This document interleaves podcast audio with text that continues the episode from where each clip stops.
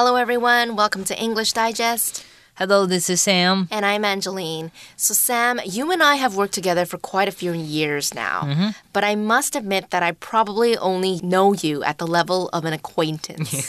right?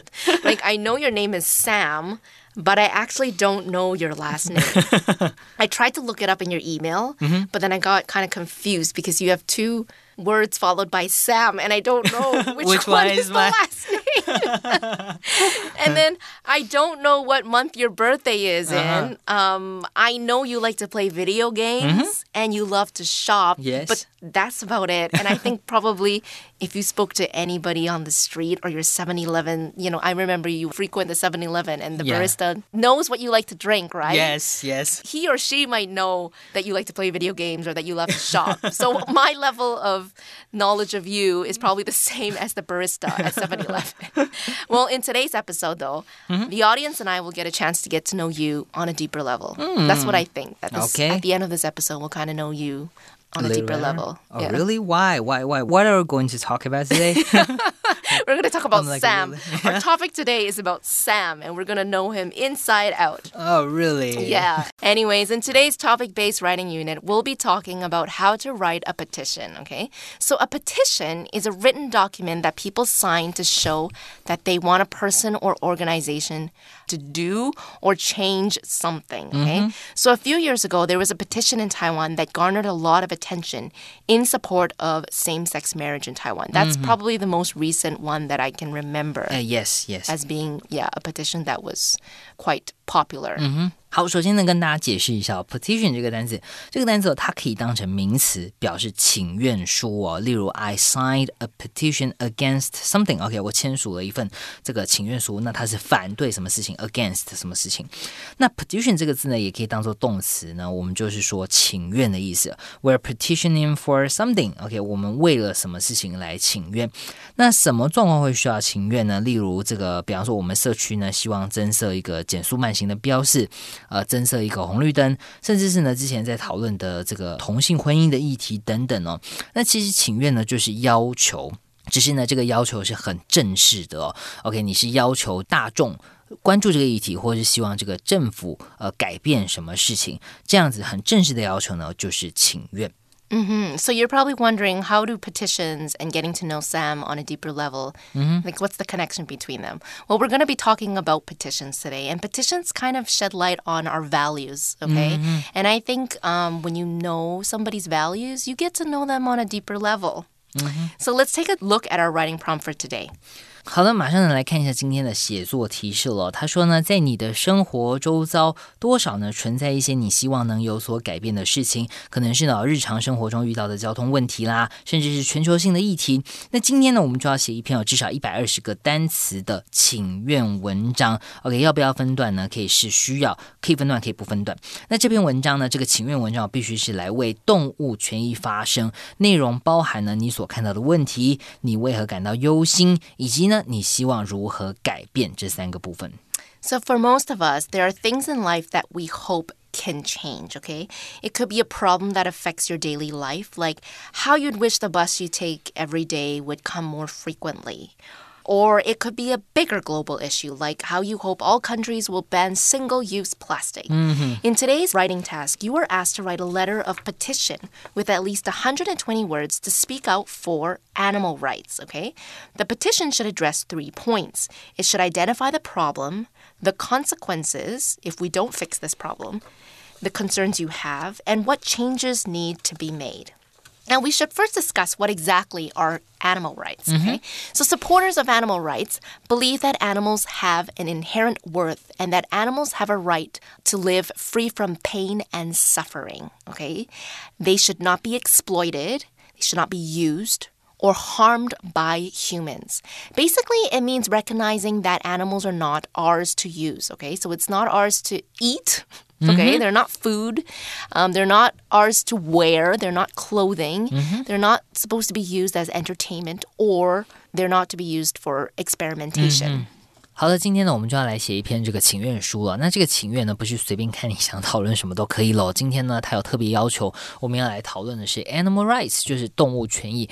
那刚才尹娟老师呢就解释了，这个为动物权发声的这些人呢，他们主张动物跟人一样，应该要被保障，要有这个自由的生活，没有人为的控制啦，或是说这个人为造成的痛苦，不是呢被人类所拥有、所奴役的。比方说这个虐待动物啦，或者说动物实验啦，OK，这个都是不被允许的哦。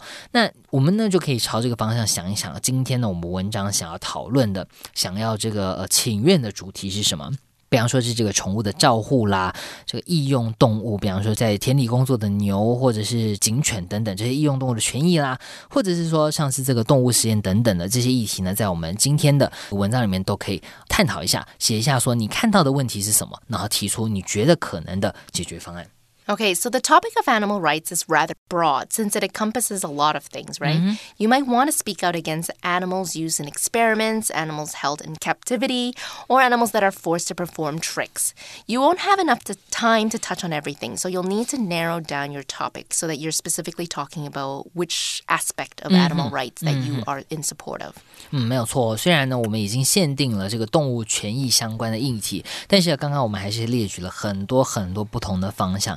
那你今天的文章的篇幅来说呢，你不是在写论文哦，我们就一百二十个字，所以没有办法讨论这么多议题。建议同学呢，就是选定一个方向，我们就朝这个方向来写作就好了。So once you've decided what you'd like to address in your petition, you'll want to come up with a title. For example, if you want to talk about animal testing, your title could be Petitioning to End Animal Testing. Your petition should also include the recipient and be accompanied by signatures in support of your cause. 嗯哼。好的，那在这个写作之前呢，我们先说明一下今天文章的结构哦。请愿书呢听起来好像很正式很难哦，但是不要担心，它的架构基本上跟一般文章是相同的咯。一样呢要有起承转合，开头呢我们就会有这个引言 （introduction），再来呢一样就要有文章的主体，那最后呢记得要给它下一个 conclusion，要给它下一个结论了。那些引言的部分呢？建议大家一开始就把今天的主题句要讲的主题讲清楚哦。OK，你要请愿的事情是什么？在一开始就讲，让读者一眼就能了解。诶，你观察到的问题是什么？那知道今天文章的主题之后呢，在文章主题我们就要提出支持引言的论点。比方说呢，今天我想讨论动物实验，所以我可以说呢，我看过一篇报道，现在呢，业界动物实验的这个比例高不高啦？这些动物呢有没有被好好的对待等等哦？那其实前面文章呢就好像论说文，你提出你的想法，你提出你的观察，然后呢用研究、用数据或者是案例。甚至是你自己的经验呢，这些细节呢来辅佐，让读者呢可以相信你的论点。那最后呢，记得我们要下一个结论，这个部分呢，我们可以提出建议，应该如何改善。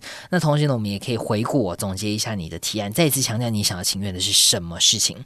那提醒大家呢，刚刚有讲过。请愿哦，就是正式版的要求，所以呢，对象通常是比较正式的，比方说是一个组织啦，或者一个官方单位等等。因此呢，在我们文章里面的用字遣词呢，应该是要表现出尊重，语气呢要比较温和，不要太呛哦，不要用这个太激烈、太偏激的字词，这样呢就不是很正式，不是很能被对方甚至是本来想要支持你的人给接受了。Okay, so now let's take a moment to brainstorm some ideas for our petition.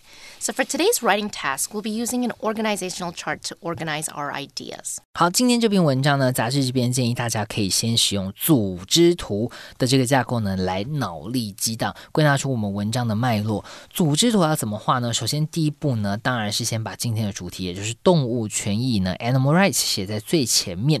那刚刚有提过呢，我们文章就是三个部分引言哦。我们呢先提出你要提案的。 事情，再来文章主体叫支持你的论点的这个佐证跟细节。最后一点呢，我们提示要求的就是下结论的地方要提出你的建议。那我们的组织图呢，也可以一样呢，就是从我们的这个动物权益的主题拉出三条支线，在每一条支线下面条列你想要讲的内容。比方说呢，我们第一部分要讨论的议题是什么呢？我们的范例就写下动物园。那第二部分呢，就写下他所看到的问题哦，支持他的这个论点的一些细节。那最后一个部分呢，我当然就是要写下。这个建议改进的方案，那组织图都画好了之后呢，我们就可以很清楚知道说我们文章要讲的是哪些内容。然后呢，这时候我们就可以去无存精，因为你刚刚应该是条列了很多重点，那这些重点不一定每一个都是这么的合适，我们就可以把不需要的删掉，那需要的我们再把它留下来。那最后呢，就是进入下一步了，我们就是要来拟定文章的 outline，也就是文章的大纲喽。That's right. So after we've had some time to brainstorm and kind of like organize our ideas, it's time to put our ideas into an outline, okay? The organizational chart helps to group your ideas together, okay? This will make it easier for you to plan out each paragraph. Now let's take a look at our sample outline in the magazine. The topic sentence gives us some background information. It says, My class took a trip to the zoo recently. Okay, so this is what probably sparked this petition. This is what gave this student an idea of the need to do something mm -hmm. for the zoo. Okay.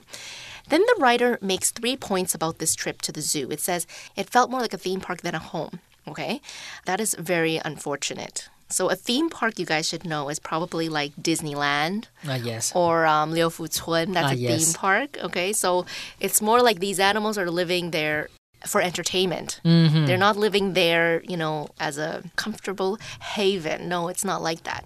So this writer says, I was very uncomfortable there.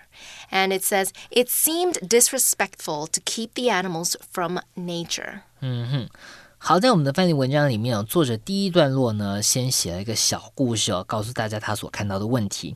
那呢，马上呢，一开始这个主题句哦，他马上就先说他校外教学去了动物园。那接下来他就列了三个点呢，来讲一下说他在这个校外教学去了动物园的时候，看到了哪些事情，看到了哪些问题，他的感觉怎么样？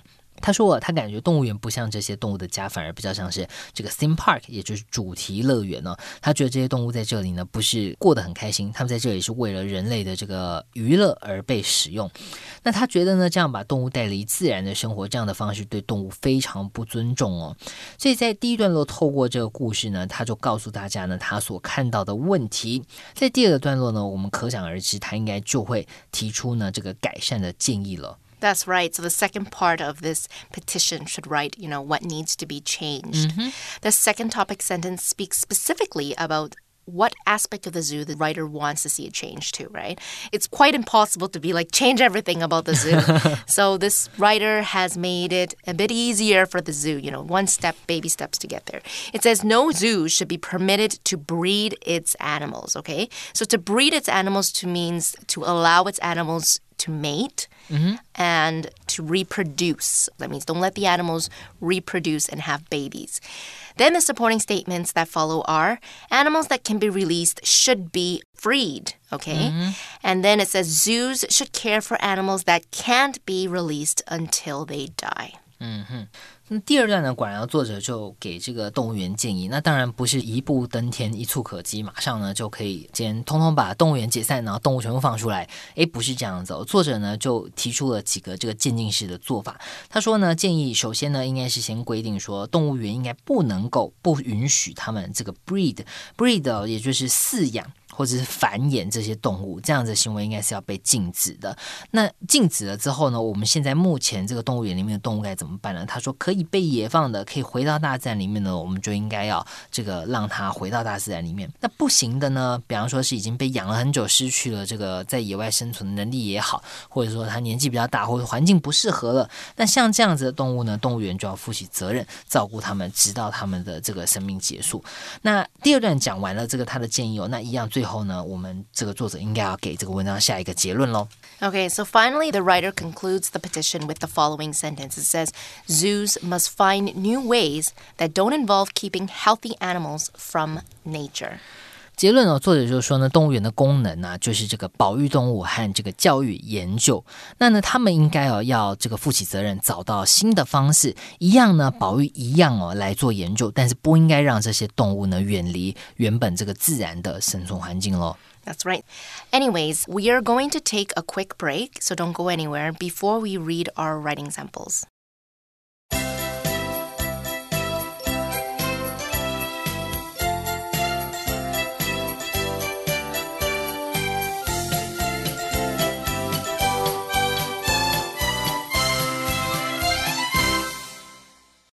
Welcome back. Okay, so we are going to take a look at writing sample one, and then we are going to go through some of the words and phrases about the article.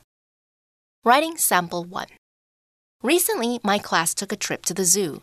I was surprised to find that it felt more like a theme park than a home for animals. I was even more surprised to discover that I was very uncomfortable there. I used to love zoos as a child, but I felt bad for the animals this time. It seemed disrespectful to keep them from their natural environments. In fact, a lot of scientific research shows that living in captivity is bad for wild animals. In my opinion, no zoo should be permitted to breed its animals, since this cycle just keeps filling zoos with more animals. Animals that can be released into the wild should be freed. This will benefit wild populations as new DNA enters the gene pool. For any animals that can't be released, zoos should care for them until they die. Then they should close their facilities. As for the research and animal protection efforts zoos make, they must find new ways forward that don't involve keeping healthy animals from nature. Okay, so, if you've had a chance to visit several zoos locally and, and, abroad, you'll notice that not all zoos are the same, right? Mm -hmm. In some zoos, you'll see that the organization will make every effort to replicate an animal's natural habitat and even allow animals to share their space with suitable partners, mm -hmm. okay? Pretty much what you see is that the zoo, that section for that specific animal, the habitat will look different between a panda bear and maybe a hippopotamus. Uh, yeah, You'll see that it will be, be, very different, right? Uh-huh. Um, so they'll mimic the natural habitat. That means they'll mimic what that animal would live in in the wild. Mm-hmm. That's with some zoos.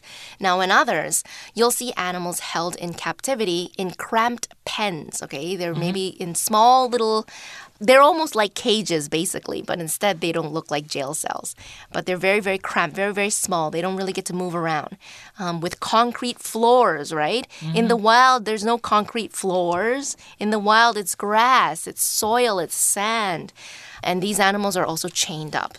Now, captivity is the state of being kept in a place, such as a prison or a cage, and not being able to leave or be free.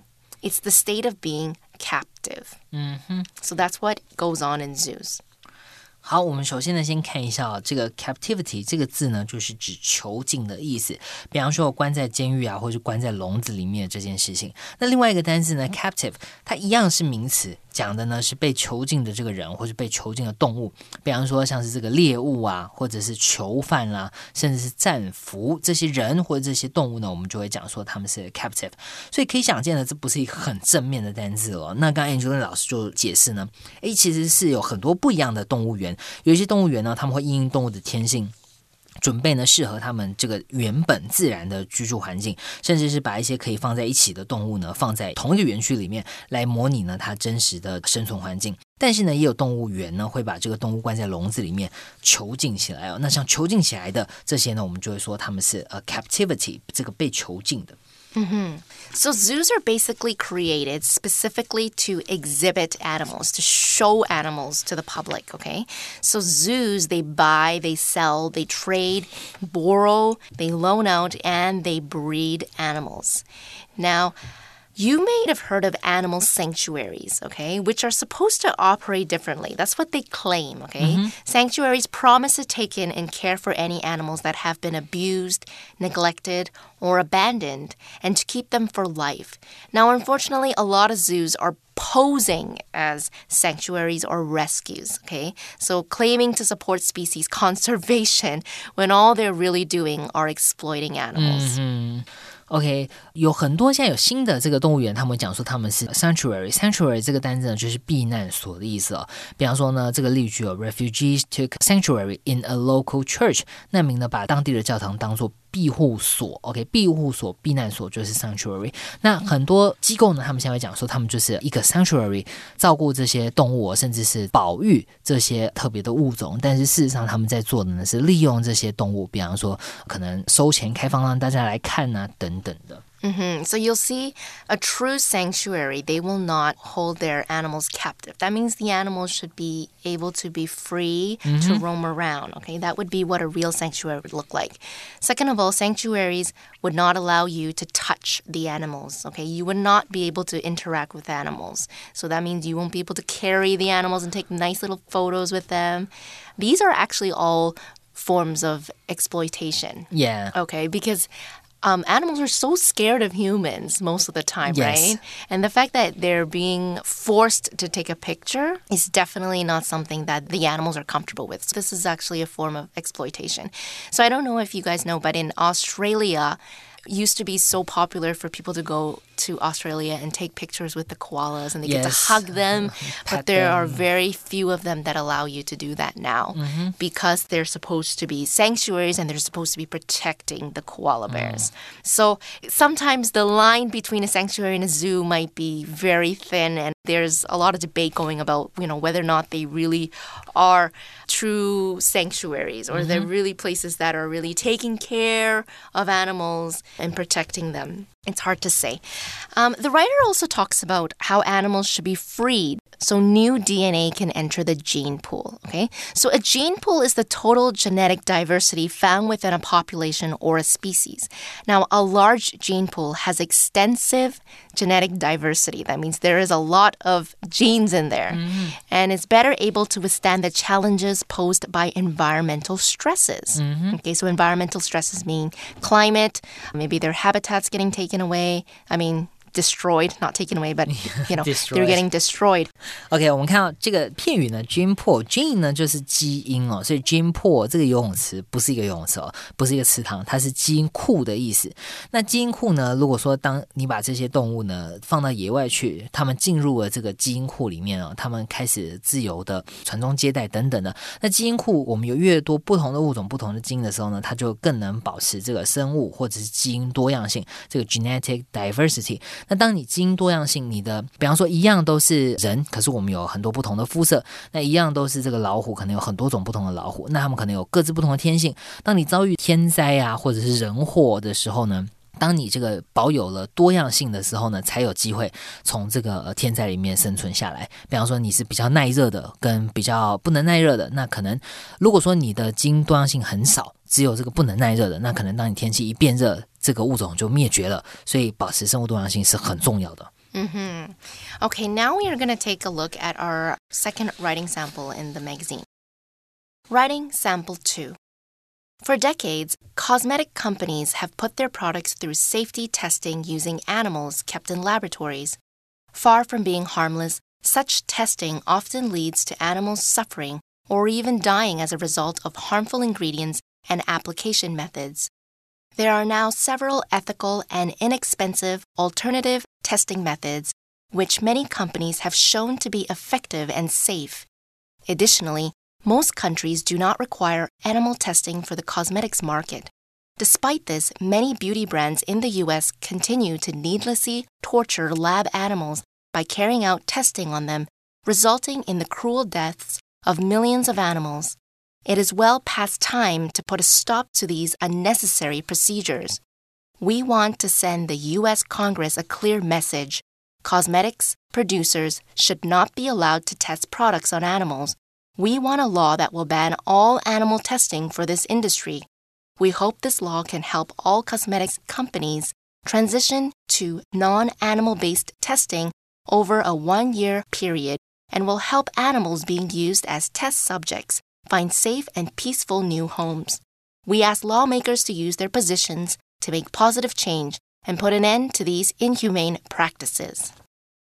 Okay, so this petition focuses on animal testing.